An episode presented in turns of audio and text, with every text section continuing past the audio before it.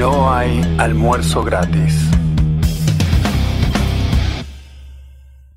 Hola, hola gente, bienvenidos a No hay almuerzo gratis, un programa hecho con amor. En serio les digo.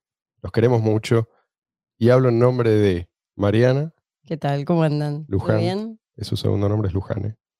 No lo escucharon acá. Y Luis. ¿Cómo están, muchachos? Luis, ¿tu segundo nombre? ¿Tenés segundo nombre? Sí, creo que, creo que no me lo han quitado todavía. aunque aunque capaz, sí, capaz hagan una, una, una, una reforma en este país y, y, y nos quiten el segundo nombre y se lo den a otro. yo, me, llamo- yo me llamo Luis Javier. Ah, cierto. Sí, sí. Cierto. Ustedes saben, ¿no? Que vos, Mariana, sabés, ¿no? ¿Cuál es mi segundo nombre? Sí, sí. Javier. Luis, ¿vos sabías? Sí. Esto es increíble. Esto, esto significa algo. Estábamos destinados Sí. a. Tal hacer, hacer este podcast. sí. Este que ¿Qué es el- qué es el mejor según Massachusetts. Ay, no lo dijo Marcelo, tenías que decir vos, ¿no? Marian, yo sé que hay gente que cuando escucha estas noticias piensa, ¿cómo puede ser que esto sea bueno? ¿Sí? ¿Cómo es que ustedes le encuentran a esto, a esta noticia que vos vas a transmitir, algo que celebrar? ¿Sí?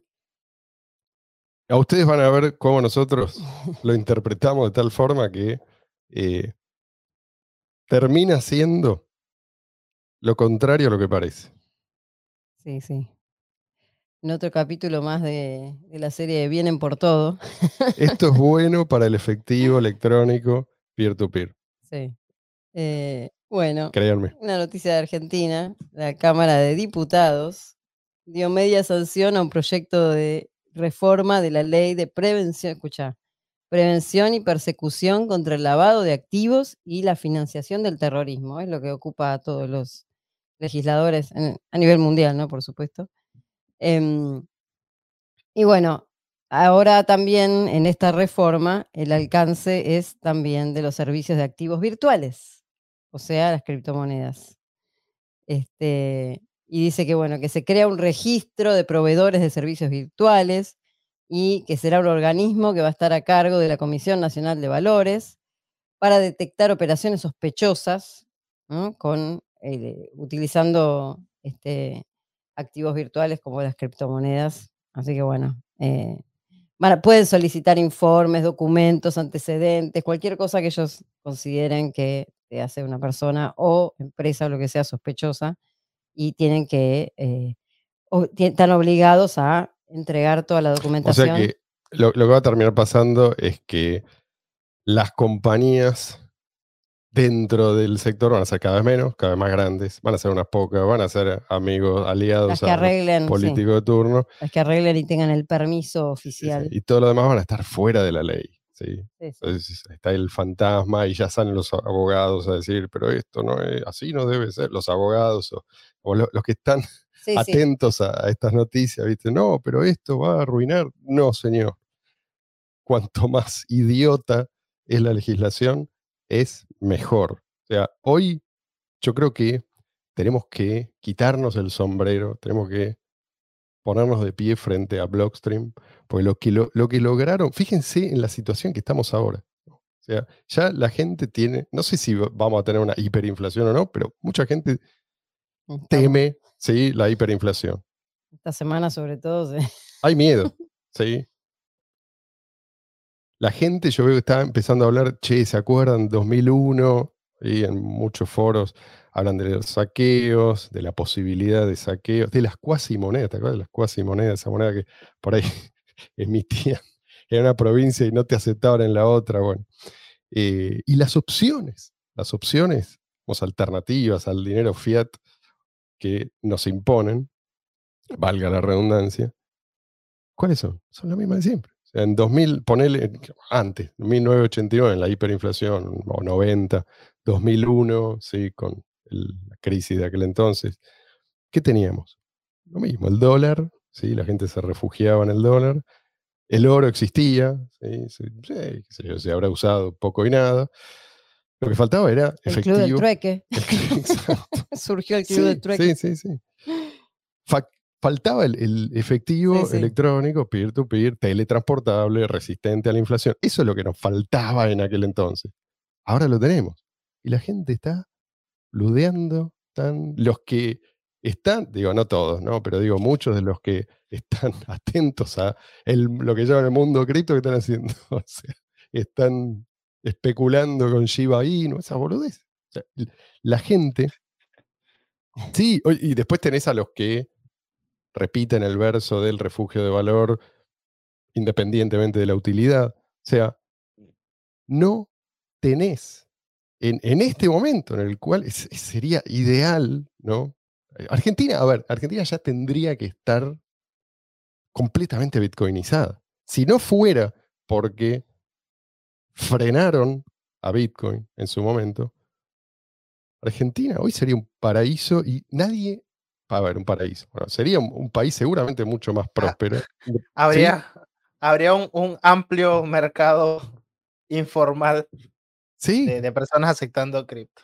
exactamente. Y nadie estaría prestando atención a lo que dicen estos, estos limítrofes que quieren gobernarnos. No importaría en absoluto, pues sería algo tan extendido que tratar de prohibirlo, tra- tratar de regularlo de esta manera, la gente se, se reiría del mismo modo que se ríe Mm. o se rió en su momento cuando quisieron regular Uber cuando ya todo el mundo lo estaba usando.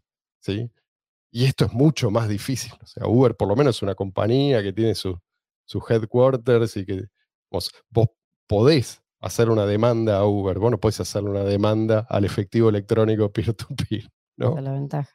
Este, entonces, por eso digo, ustedes dirán, pero ¿dónde está la buena noticia? Bueno, la buena noticia es que esto está tan despegado de la realidad, estas normas que quieren imponer, que la, gente que ya entendió no se va a ver afectada en absoluto por esto, porque la gente que ya entendió no va a poner sus monedas en manos de un custodio. ¿sí? Y cada vez va a ser más gente la que entienda esto.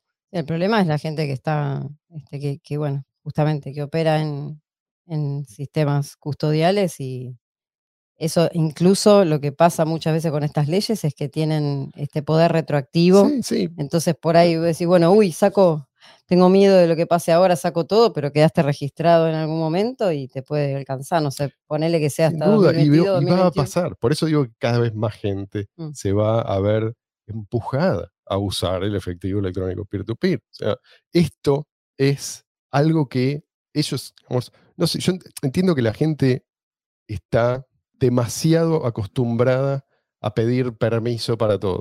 O sea, nos acostumbraron a eso. Ya son generaciones.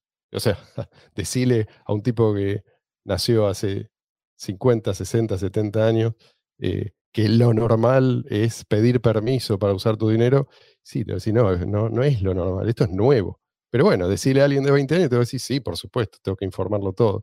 Ahora, depende de a dónde estás ubicado. Depende. En Argentina no, no es así. Pero digo, creo que esto es parte del problema. Hay gente que piensa que pidiendo claridad a los reguladores, entonces van a ganar realmente claridad. Y no es así. El regulador lo, lo que ve es alguien que se está bajando los pantalones. Ah, entonces quiere decir que vos aceptás mi autoridad, ¿no? Eso, y después está el que pide claridad regulatoria porque le conviene. O sea, lo que está pidiendo es elimíname la competencia. Eso. Probablemente es, lo que está, es lo que está pasando ahora también. Es lo que pasa siempre, no estamos diciendo nada nuevo, pero digo, acá creo que nos estamos aproximando a un límite, hay un límite. La gente que dice, guarda que se vienen las CBDC. Sí, y es cierto, las CBDC se vienen, las monedas, de los bancos, monedas digitales de los bancos centrales. Pero esas monedas van a tener lo mismo problema que tienen las monedas digitales estatales hoy. Vas a tener depreciación, ¿sí? pues vas a tener inflación discrecional, vas a tener fricción, ¿sí? porque no van a permitir que la uses para lo que vos querés, sino para lo que ellos quieren, para lo que a ellos les conviene. Entonces, eso, si vos tenés depreciación más fricción, eso te garantiza la desmonetización.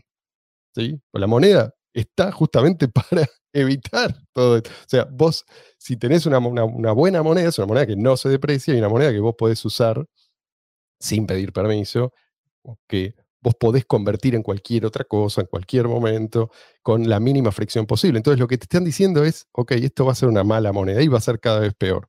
Entonces, no importa lo que hagan para imponer las cripto de los bancos centrales, y esto que vos leíste es como es un peldaño más, Sí. eh, la gente va a necesitar una moneda que no sea esa. Sí. Y ya sabemos que el oro no es una buena alternativa. ¿no? ¿Cuál va a ser esa alternativa? Eso está por verse, pero eh, ahí hay una competencia feroz que ignora por completo estas, estas normas que solían importar. ¿sí? A ver, ¿qué me van a hacer? ¿Qué van a hacer con el dinero que tengo en mi cuenta bancaria? Y ahora, ¿qué me importa si yo no tengo? Apenas uso mi cuenta bancaria. O eh, el exchange, a ver, ¿qué datos hay? ¿Qué me importa si yo no uso exchange? ¿sí? Cada vez va a haber más gente por fuera de ese sistema. Va a ser, no, no porque de golpe se iluminan, sino porque no va a quedar más remedio. ¿sí? Bueno, les quiero contar cuál es, yo siempre les cuento cuál, qué es lo que me gatilla, ¿sí? cuál es la, la noticia, o no la noticia, o algún Disparador. disparador ¿sí? que me lleva a querer darle forma a un, a un nuevo episodio. ¿sí? En este caso fue un artículo que leí, le estaba contando antes a, a Luis, pues me causó mucha gracia. Es un sitio que yo leo hace muchos años. En general escribe gente grande, gente pone de más de 70 años. Son, son tipos liberales o libertarios, Goldbacks. ¿sí? Suelen ser, Goldbach es la gente que dice que hay que volver al patrón oro. Entonces qué sé yo, me gusta, a veces hacen buen análisis económico, hay distintos puntos de vista, no importa, la cuestión es que me crucé con uno, un tipo que tendrá 75 años, ponele, no menos de eso, y él decía, bueno, explicaba por qué en el mundo que se viene el oro cada vez va a ser más relevante, y no digo que no tenga razón, no, no, no viene al caso de eso, pero bueno, al final en sus conclusiones decía que eh, sí, más te vale eh, comprar ahora porque bajo estas circunstancias el oro puede eh, despegar y, y después va a ser muy tarde. ¿sí? Cuando todos quieran eh, sus, sus, moneditas, ya va a ser muy tarde, mejor comprar ahora. Bueno, me llamó la atención que hacia el final el tipo dice, y también, ¿sí? ponele un porcentaje muy pequeño de bitcoins, ¿sí? o bitcoin. Y al final cierra diciendo, pero ojo, bitcoin, no shitcoins. ¿sí? y me causó gracia porque me hizo acordar al, al, meme ese del tipo que entra con la gorrita para atrás al vestuario, con el, con el skate, a saludar a los pibes como yo soy uno más. Hola muchachos. Y todos lo miran como diciendo que ese tipo es un tipo grande. Usando la jerga de Usando los sí, pibes. Sí. Es Steve Buscemi, el que hace es, ese personaje. y el tipo, el tipo dijo eso, pero me dio toda la impresión de un tipo que está como copiando. No, no, soy un boomer. Exacto, pero es boomer literal. Todo esto, lo contrario. O sea, no, no, es boomer como me dice Luis a mí. O sea, esta no, no, no, no, por eso, pero queriendo, sí, sí. queriendo decir no soy un boomer y confirmando, por lo tanto, que es un recontra boomer. O sea, yo escuché la primera vez el término shitcoin, qué sé yo, en 2011. Viste, que en ese momento sí, bueno, era el chiste. Cualquier cosa que a mí no me gusta es una. Hoy en día todos, todos se acusan a todos de, ¿viste? de ser. Eh, shit, de, de, de estar tratando de, de promover venderte. su shitcoin. ¿Sí? De venderte una. Sí. Claro, entonces ya no es una palabra que perdió sentido, pero este tipo debe ser que me imagino que yo le preguntó al sobrino o por ahí eh, consulta, de, por ahí dentro de ese mismo sitio hay alguien que es el, entre comillas, experto y debe tener los ojitos láser, le dijo, le dijo esto, le causó gracia y lo puso. Pero bueno, es como un, un signo de los tiempos, ¿no? O sea, es, esta es la última camada que entró. Son los tipos que dijeron, no, eh, todo lo que es cripto es una porquería, es una estafa que yo, y de golpe se decidieron, probablemente cuando estaba a 70 mil dólares. a lo Michael Saylor. Sí, ¡boom! sí. sí. Eh, entonces lo escucharon a Michael Saylor, dijeron, ah, ahora esto sí, ahora esto va en serio, se metieron y bueno, el precio se desplomó a los 10 minutos. Estos, estos son los últimos. ¿viste? Cuando la fiesta ya terminó, está este con la matraca todavía. Parado arriba del parlante, medio borracho, pero la fiesta ya terminó, alguien tiene que avisar. Bueno, ese fue el, el primer gatillo. Después eh, hubo otro que ahora, ahora vamos a mencionar, Pero antes quiero, quiero una breve intro. ¿Cuál es la situación actual de Bitcoin BTC? ¿Sí? Algunas eh, hay datos que, la gente no desconoce, ¿sí? y dato, como dicen, mata relato. O- si prestas atención al dato, ¿no? Una es esto de los, eh, no sé si hablamos la vez pasada de esto en algún momento, de Lightning Network, más allá de por qué es una mala idea, no importa esto, pero digo, los gráficos muestran que Lightning está siendo usada casi exclusivamente mediante custodios. ¿sí? Entonces, toda esta idea de que Lightning viene a descentralizar y que gracias a Lightning Bitcoin escala, bueno, no, no es así. O sea, va a ser más o menos lo mismo que usar un exchange muy pronto. Y cuando caigan los custodios de Lightning, agárrate, Catalina. Otro, esto yo lo descubrí hace poco, ni yo lo sabía. Mira que yo estoy atento a estas cosas. Lightning Labs, ¿sí? Forma parte del World Economic Forum. Y acá tengo un link, después lo vamos a poner, Luis. Yo sé que siempre te digo estas cosas y vos me ignorás por completo, pero trata de, toma nota, anotarlo en un lugar. Pongamos esto porque la gente, no, si no, no me lo va a creer. O sea, entras a la página oficial del web y ahí está, Lightning Labs. ¿sí? Es un proyecto eh, auspiciado, no sé, forma parte del World Economic Forum. si quedaba alguna duda de que, de que Por son del digo, establishment. Eh, ahora, ¿qué, es- qué es lo que pasa? Si vos para usar BTC vas a tener que terminar usando custodios, ¿cuál es la ventaja? ¿Sí? O sea, eh, ahí le doy la derecha al viejo. O sea, va a terminar ganando el oro. O sea, te conviene tener oro, porque por lo menos el oro está bien.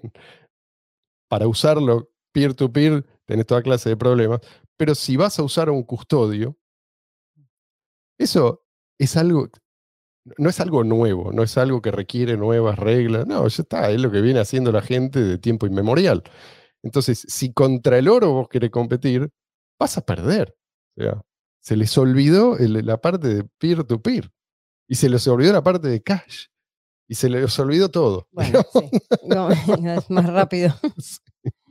Pero bueno, eso es justamente El lo white que... paper queda archivado. Eh, ya fue.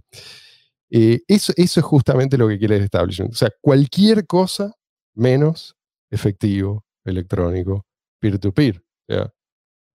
No es que Mastercard se metió a financiar conferencias de BTC porque, bueno, vieron que si no lo hacían se quedaban afuera de algo que, de un fenómeno imparable y ellos querían ver o de qué modo podían llegar a, a encajar en ese nuevo paradigma.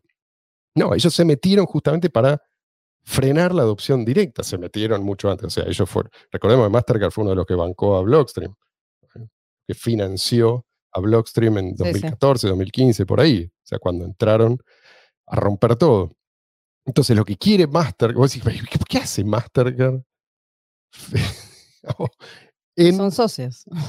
eh, quieren seguir obstaculizando la adopción del efectivo electrónico. Quieren asegurarse de que van a seguir siendo ellos. Vos los vas a necesitar a ellos para usar Bitcoin o, en lo posible, cualquier cripto, si ellos se salen con la suya.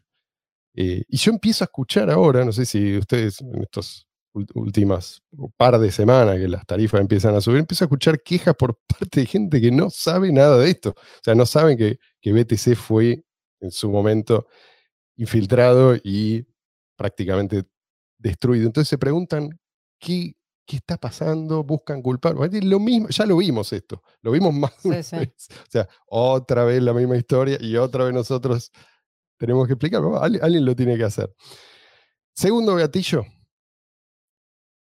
Nicolás Moraz en su, no sé si era, sí, su programa, creo que sí. Pero bueno, me llegó, alguien me mandó un video donde él eh, habló de, eh, de, de las cripto en general, en particular un poco dedicó un segmento breve, unos 10 minutos, habló de Bitcoin Cash, estaba con otro muchacho, Laje.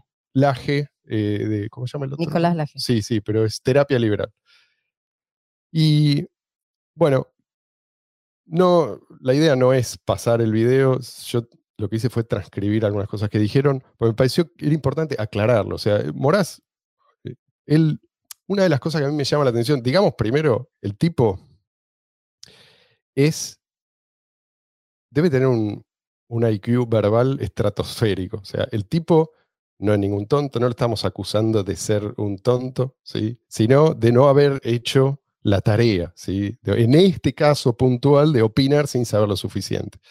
Eh, la verdad que yo tengo mucho respeto por él porque lo escuché debatir y lo escuché exponer y cuando sabe, sabe y, realmente hace, hace muy, muy bien su trabajo. ¿sí?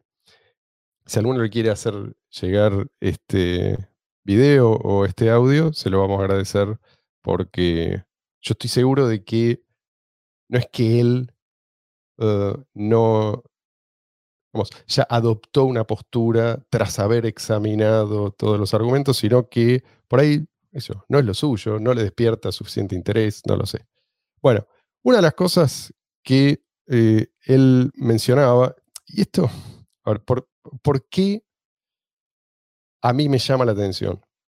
Me llama la atención porque él es un tipo que suele ser muy suspicaz. O sea, él siempre está como desenmascarando. en este caso no cuadra con. Cuando vos si, si, vos tenés que describir, o sea, el nivel de conspiranoia o muchas veces de buscar, ¿no? ¿Dónde está la mano mm. negra de tal o cual cosa? Se va a veces a extremos que por ahí, no sé. Este, en, ciertas cuestiones o investigan y qué sé yo, y siempre encuentran, ¿viste? ¿Cuál es la, el que está detrás de esto? Exacto, o sea, una conspiración. Me interesa todo, e, toda esa cuestión. Y en este caso hubo una conspiración, y no es algo que tiene que bucear demasiado, o sea, nosotros fuimos testigos de todo lo que pasó y está el, el video para que quiere una versión resumida del video que hizo Luca, quién mató a Bitcoin, está disponible en YouTube. O sea, toda esta es información que no hay que bucear demasiado para encontrar. Y sin embargo, bueno, por eso digo que por ahí no es un tema que le interesa a lo suficiente y yo creo que le debería interesar a él y a cualquier liberal barra libertario. Eh, yo no hice una transcripción exacta, sepan disculpar, pero la idea es esta. Por un lado, hablaban de una noticia, una de tantas noticias que se hacen eco del avance de los que analizan las cadenas de bloques para desanonimizar transacciones y toda esta cuestión. ¿no? Entonces hablaban del fin del anonimato. Y por supuesto, los dos decían, bueno, todo esto del anonimato en realidad era una mentira. Nadie dijo, y esta ya es bien respuesta, nadie dijo, a ver, la privacidad en general, no hablemos del anonimato la los niveles de privacidad eh, son, siempre son ajustables. No es todo o nada. No importa qué moneda vos uses. Si vos, por ejemplo, vamos a un ejemplo extremo, ¿no? Vos usás la moneda más anónima de todas, la que admite un anonimato a toda prueba pero la adquirís en un exchange, ya está. O sea, sí, vos estás asociado a esa transacción, ¿me entendés? O sea, eh, no se trata solamente de la cuestión técnica una vez que vos estás usando la moneda. Vos, si comprás una moneda en un exchange, ya te tienen marcado. ¿Sí? Y si vos no la compras en un exchange, es mucho, pero mucho más difícil eventualmente identificarte. Y lo que vos tenés que hacer para evitar ser identificado es muy simple. Si vos lo comparás con la situación en la que estábamos antes, es el día y la noche. O sea, antes lo único que vos podías hacer era, qué sé yo, retirar efectivo de un cajero o del banco y después usarlo en libertad. ¿Sí? Pero igual, esa, esa transacción quedaba registrada. Y después podías manejarte o independientemente de las regulaciones. Acá ni siquiera, ni siquiera tenés esa necesidad. las criptos ya están circulando.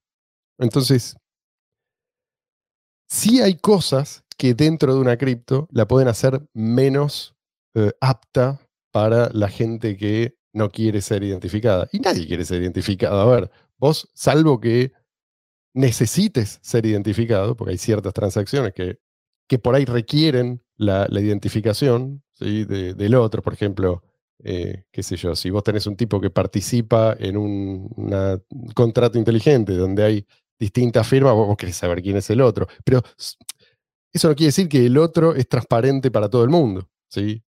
Es de cara a vos es transparente. O sea, hay distintos casos de uso, hay distintas situaciones. Pero, por ejemplo, en el caso de Bitcoin BTC, cuando vos tenés restringida la capacidad dentro de la cadena de bloques, sí, eso es malo para la privacidad, porque tenés menos transacciones en total. Si tenés menos transacciones, es más fácil identificar, o sea, si tenés millones de transacciones eh, por minuto, pongámosle, es mucho más difícil eh, desanonimizar que si tenés miles, ¿sí? Por otro lado, al ser tan caro usar la cadena de bloques en BTC, usar los mezcladores descentralizados tipo Cash Fusion y se vuelve antieconómico. Entonces, también, o sea, pero aún en el caso de BTC, donde manejar el anonimato es relativamente difícil o más difícil que con otras monedas, aún así, vos podés, por ejemplo, sin reutilizar direcciones, ya estar mucho mejor que el que yo uso un exchange. ¿sí? Es lo único que tenés que hacer, no usar la misma dirección. Son cosas muy simples. De hecho, la misma billetera en general te proporciona una nueva Claro. dirección para cada transacción. O sea, no tenés que ser un experto. No, no tenés que aprender siquiera algo para resguardar tu privacidad si eso es lo que vos querés. Entonces, para cerrar este tema, eh, no sé, acá no es que hubo anonimato y ahora no hay más. No, o sea, lo que pueden hacer es limitado para desanonimizar. Si vos querés anonimato, lo podés lograr, ¿sí? Pero, no es automático esto. Y nunca lo fue. Después, más adelante, hablan de mm, no caer en el fanatismo, así estoy citando, ¿eh? fanatismo evangelista de las cripto. ¿sí? Esta es una frase que marqué. Em, llamaban a la gente a como no dejarse llevar por esto, el fanatismo evangelista de las cripto. Y digo, yo no sé bien a qué se refieren con esto, pero quizás pasa por no haber comprendido, o sea, la importancia de esto, lo que está en juego. Si vos lo comprendes, vas a, vas a difundirlo con entusiasmo, pues es una posible solución para problemas gravísimos que antes, digamos que, que nunca antes habíamos podido resolver porque no teníamos la tecnología. Entonces, ahora tenemos la tecnología. ¿Qué, qué hacemos? ¿Nos callamos la boca? ¿Sí? O lo difundimos, pero ¿viste? sin demasiado entusiasmo. No. Pero aparte, o sea, se llama, a veces se llama fanático cualquier persona Sí, que sí. esté entusiasmada por algo sí. que no es de tu interés. O que vos, o sea, también lo de fanáticos es, yo lo tomaría entre comillas, ¿no? Porque muchas veces, sobre todo por cómo se utiliza muchas veces el término fanático, ¿no? Fanático, ¿no? O sea, con digamos, una forma peyorativa o como para despreciar. ¿no? al, al entusiasmado y al que en realidad, o no, o por entusiasmo o no, pero al que sabe de algo y quiere mostrarle a los demás las ventajas de eso que, que sabe. Sí, sí. Es un comentario que muchos incluso harían sobre el, el propio liberalismo, sobre los libertarios. Exactamente. Eh, eh, eh, me, me re- me recuerdo cuando hicimos el, el episodio de Ahí vienen los, los pubertarios. Sí, sí, sí, sí, tal cual. Tal cual, es una buena observación. Después hablaba de no caer en la búsqueda de soluciones mágicas. ¿Sí? Así, así llamaba esto. O sea, eh, de vuelta, ¿qué es? ¿Qué es una solución mágica? Yo creo que solución mágica en todo caso es el patrón oro. ¿sí? Es confiar en que sí, el Estado va a respetar, esta vez sí, el patrón oro y va a emitir solamente de acuerdo al respaldo en oro que tiene. O sea, ¿qué- ¿por qué mágica? Si vos decís que esto es mágico, es porque vos entendés que acá la tecnología no es sólida. De- depende también quién le haya explicado la- las criptomonedas a él, porque capaz sí se las explicaron de una forma insuficiente, con una narrativa ahí medio opuesta. Sí, bueno, está bien, pero, pero digo, si vos sos un, un periodista de investigación, uno lo que espera es Tenés ¿no? que ahondar, claro. profundizar, investigar por tu cuenta y sacar tus propias conclusiones. Pero bueno, en este caso me parece que no, no hicieron nada de eso. Bueno, y acá viene lo que me toca, lo que me hizo reaccionar. Dice, todavía más fanáticos son los que creen en BCH, eh, dice, todavía más fanáticos son los que creen en Bitcoin Cash como si fuera la verdad revelada. ¿Sí? ¿Qué es esto? ¿De dónde sale esto? Digo, Bitcoin Cash es un instrumento, es un instrumento que está al alcance de todos. Digo, es, es loco porque, además, en el caso de, de Nicolás, en particular, Juan Nicolás. de Nicolás Moraz, perdón, lo- Porque se llaman los dos Nicolás. Sí, sí.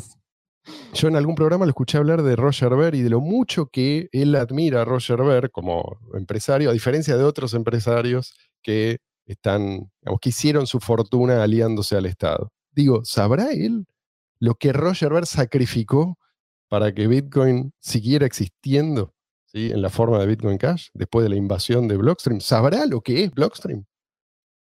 No sé. Y digo, ¿por qué no le interesa eso?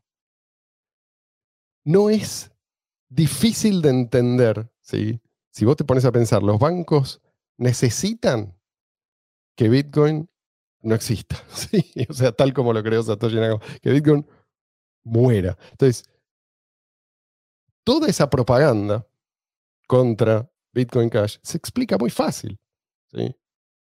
Obvio que esto te lo van a hacer difícil. Porque si Satoshi tenía razón, esta gente está en graves problemas. Y si Satoshi tenía razón, Bitcoin no va a morir por mucho que les moleste, ¿sí? Entonces, ¿no te genera cierta sospecha, ¿sí?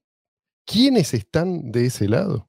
¿Quiénes están diciendo Bitcoin BTC es Bitcoin cuando claramente no lo es? O sea, lee, lee el white paper, te vas a dar cuenta. No, eh, no te gusta, no tenés tiempo, no tenés ganas, dáselo a leer a otro, ¿sí? ¿Qué sé yo? No, pero aparte es nuevamente caer en lo mismo que antes, o sea, es en caer en el, insulto y en el adjetivo peyorativo sin, sin mencionar nada de ningún argumento. O sea, Sin qué desarrollar.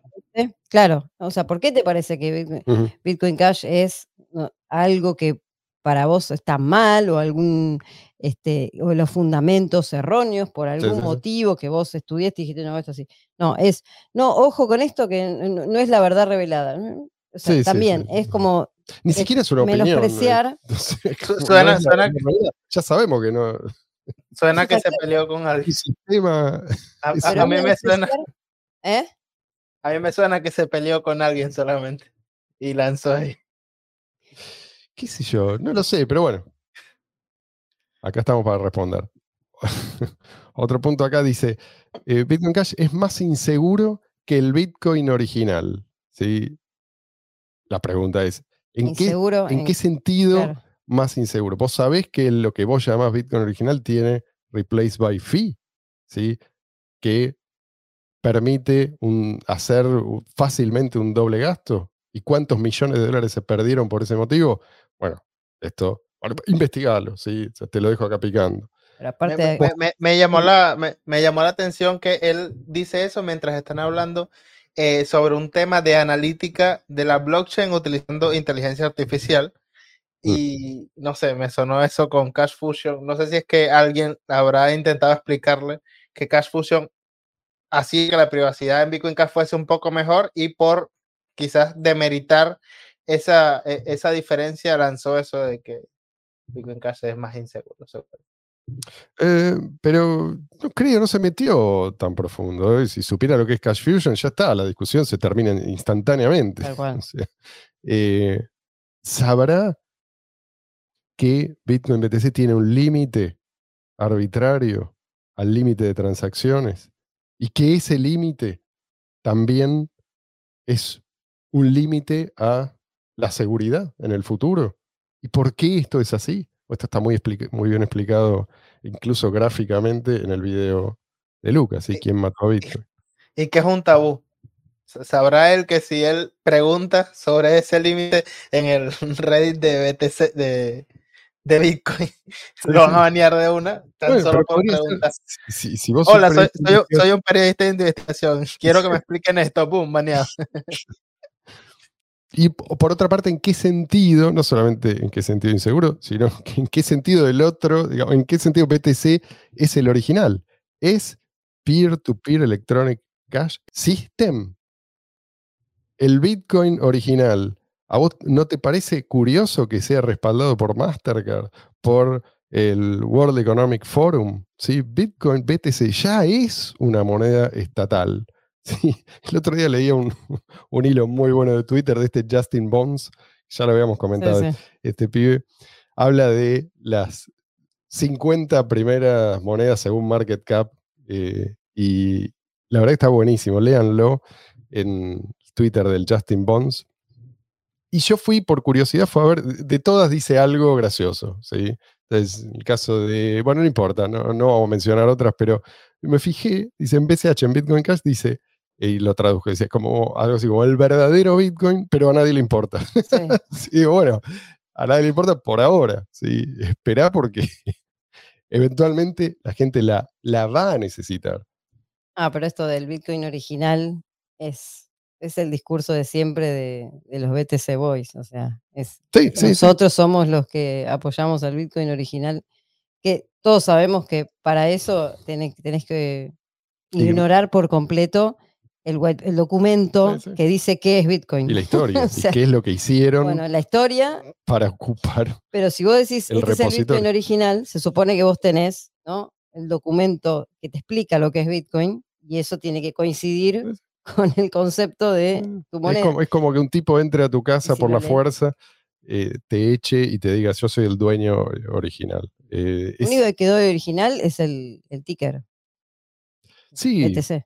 que ni siquiera, o sea, eso no figura en el white paper, que tiene no, que no, llamarse digo, BTC. que- Eso es algo bien. arbitrario. Pero lo único que quedó Sí, desde, desde eh. el principio, Pero no- ni siquiera se, se puede decir que es original. no, bueno, Bueno, después, mm, más adelante dice, En, en cualquier momento dicen que el Lightning es el Bitcoin original. Sí, sí, sí. Ya lo están diciendo algunos. Dice, las cripto, como muchachos despierten, no sean infantiles, ¿no? Las cripto, esto lo dije yo, no ellos, las cripto no van a abolir el Estado, dice. ¿sí? Sería muy lindo que sí, pero no van a abolir. Y de nuevo, otra vez esto de todo nada. Esto es como, es como decir, vos no, uses armas en legítima defensa porque no vas a acabar con el crimen instantáneamente en todo el mundo. Pará, o sea, es un instrumento. ¿Sirve? Usémoslo. Ya sé que no vamos a automáticamente abolir al Estado por usar el efectivo electrónico peer-to-peer, pero te sirve, te, te conduce ¿sí? en, en esa dirección. Suma, suma. No, pero aparte muchas veces, o sea, cuando uno habla de, las cosas que se pueden hacer, sabemos, el Estado existe, el Estado es elefantiásico, es en general, en la mayoría de los lugares, cada vez más grande y se entromete cada vez más en la vida de todo el mundo.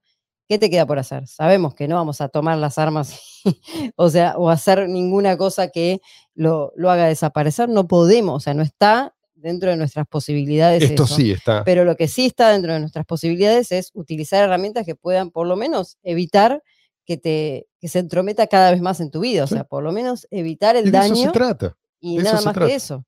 Evitar el daño, evitar la intromisión, evitar el robo, evitar, o sea, todas esas cosas las podemos hacer teniendo una herramienta.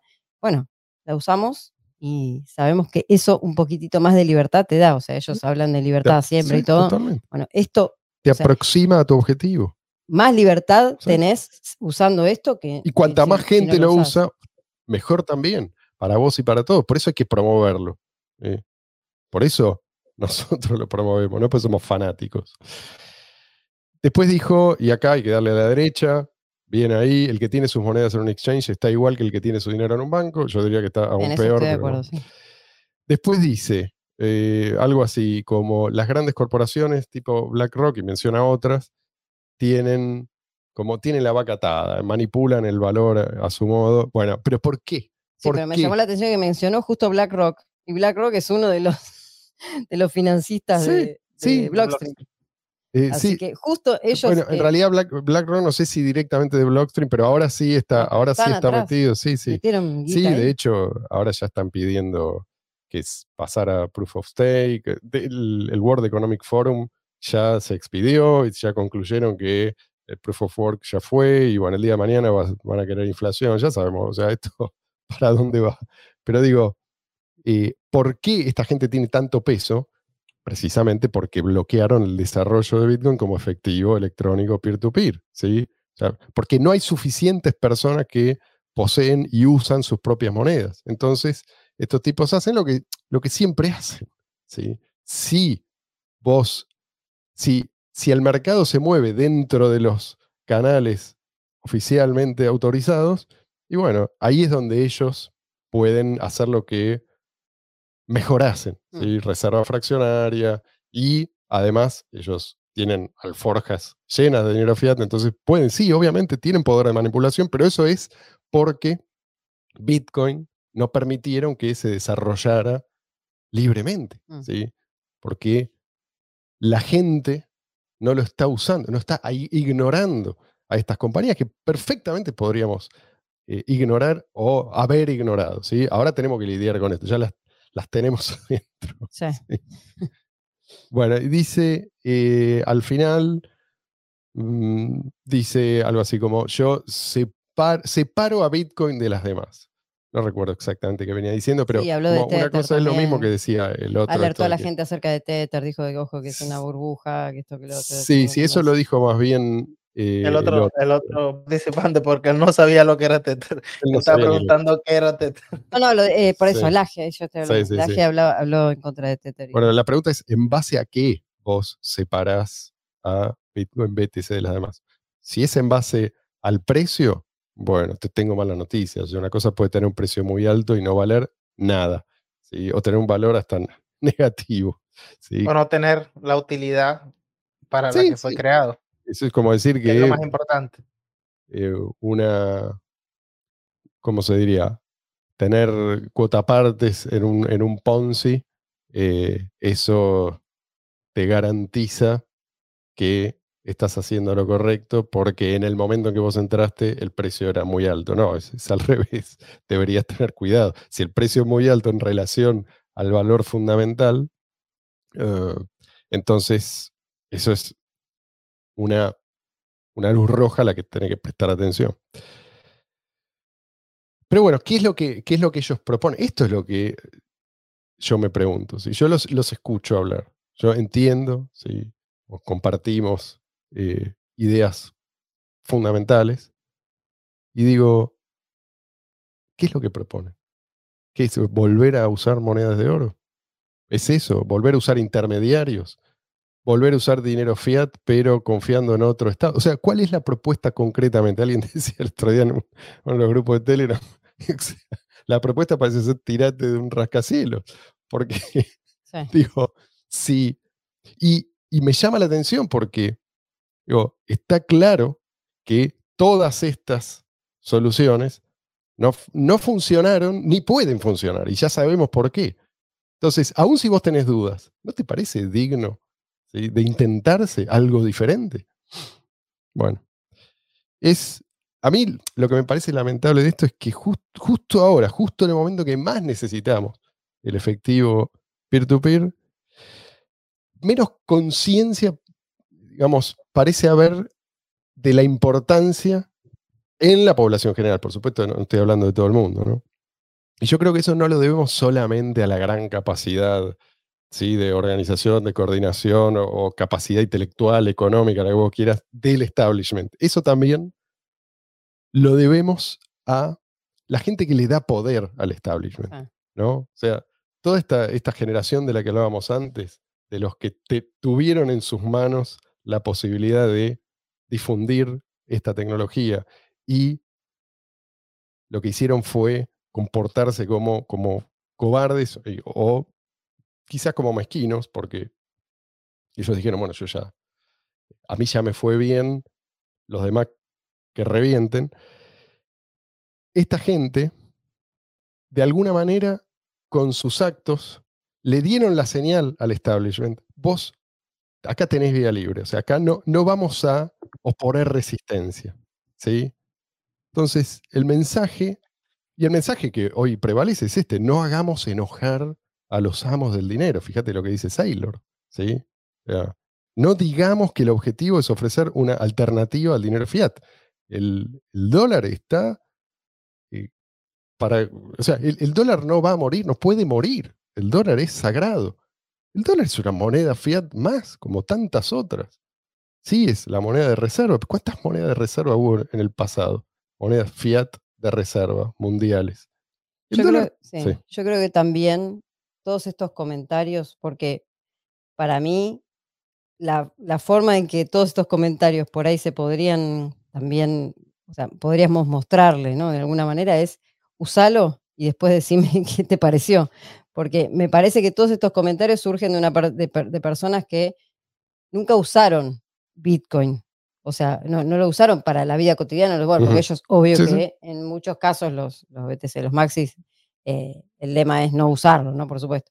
Pero en realidad, o sea, o, o por, por falta de necesidad, o no sé por qué, o falta de interés, o falta de curiosidad, al no haber utilizado una, una criptomoneda peer-to-peer cash, este, viste, es como que hablas, pero no, no sabes Sí, de sí. qué estás hablando. sí. Entonces, si en el momento vos decís, bueno, mira, eh, yo te muestro es esto, eh, esto es así, se, se envía instantáneamente, la comisión es despreciable, eh, lo podés enviar a donde quieras, eh, puede- sin intermediario, sin que nadie se entere. ¿Viste? En una de esas, ah, por ahí le despierta alguna, por lo menos no te, no te dice alguna de estas cosas que, que Es son posible que. por falta de conocimiento del Sí. uso, me parece a mí, de la experiencia de Sí, usarlo. sí, sí.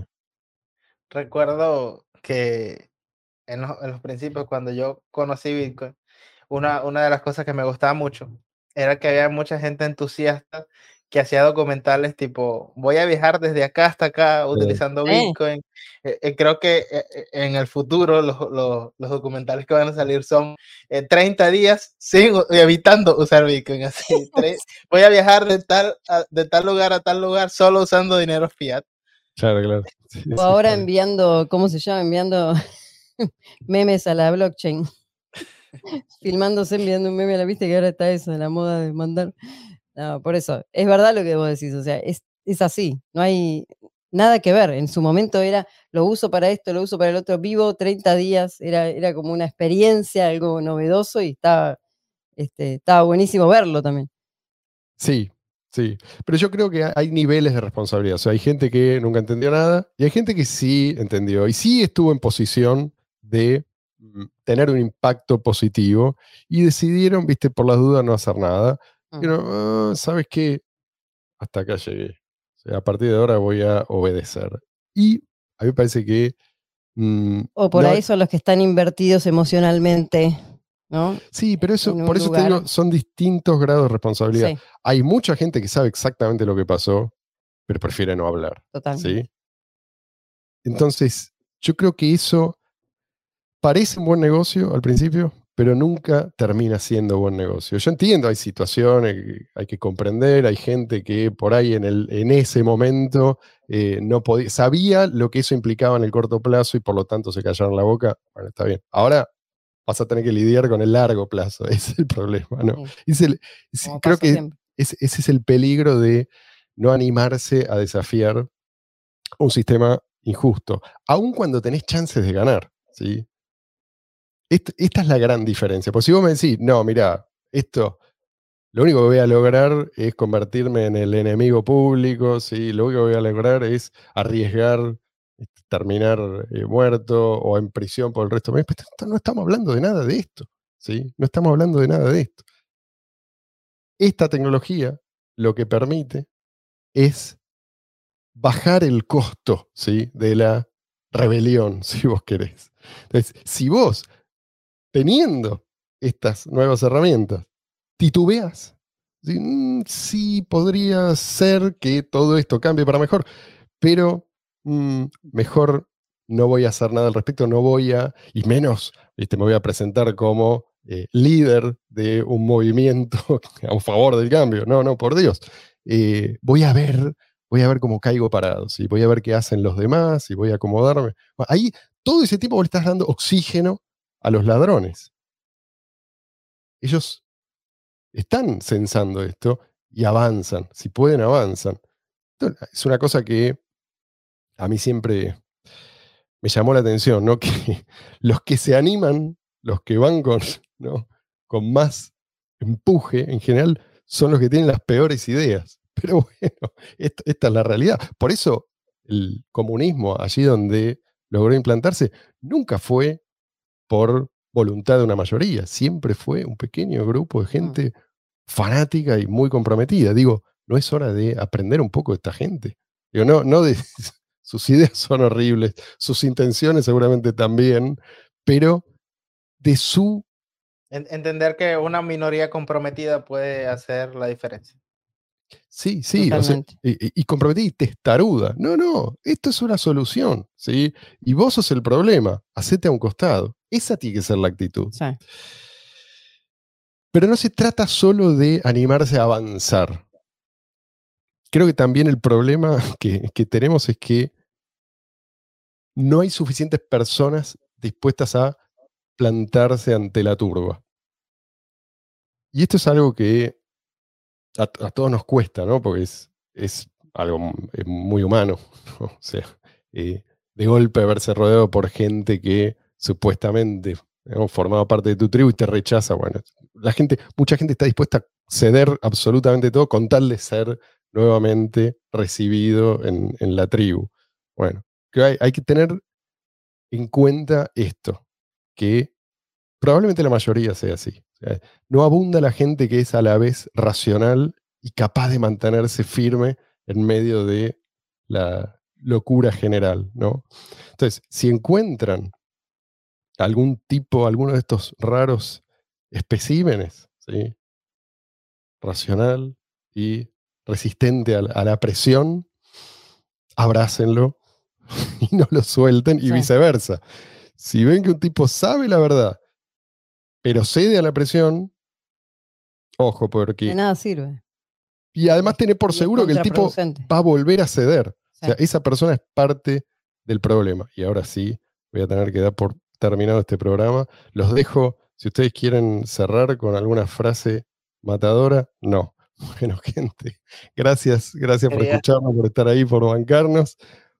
Pongan like, hace mucho que no lo digo, pongan like y suscríbanse si no lo han hecho aún y escuchen a Luis que tiene un mensaje importante para ustedes. No, lo que, lo que quería era compartir en, pantalla lo del World Economic Forum, eh, ahí está. donde se ve que Lightning Labs es un, un participante y, me, me, hace gracia que dice Lightning es like a credit card network for Bitcoin.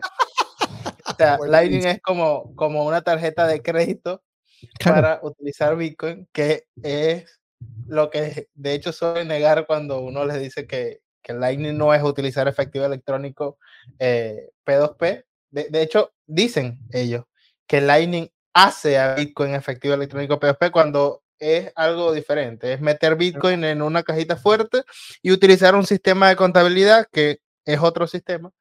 Eh, y bueno, ellos mismos, o, al menos aquí en el World Economic Forum, pusieron que Lightning es como una tarjeta de crédito para... Encima para lo cual tienes que pagar para entrar, pagar para salir. ¿Y por, por, por qué necesitarías una... Preguntaría yo por qué necesitas una tarjeta de crédito para utilizar Bitcoin si podrías utilizarlo eh, directamente sobre la cadena de bloques, pues precisamente por las limitaciones que tiene Bitcoin BTC. ahí está. Ahí lo tiene. sigue eh, la visión de Blockstream. No lo dijimos, no lo inventamos nosotros. Vayan, verifíquenlo.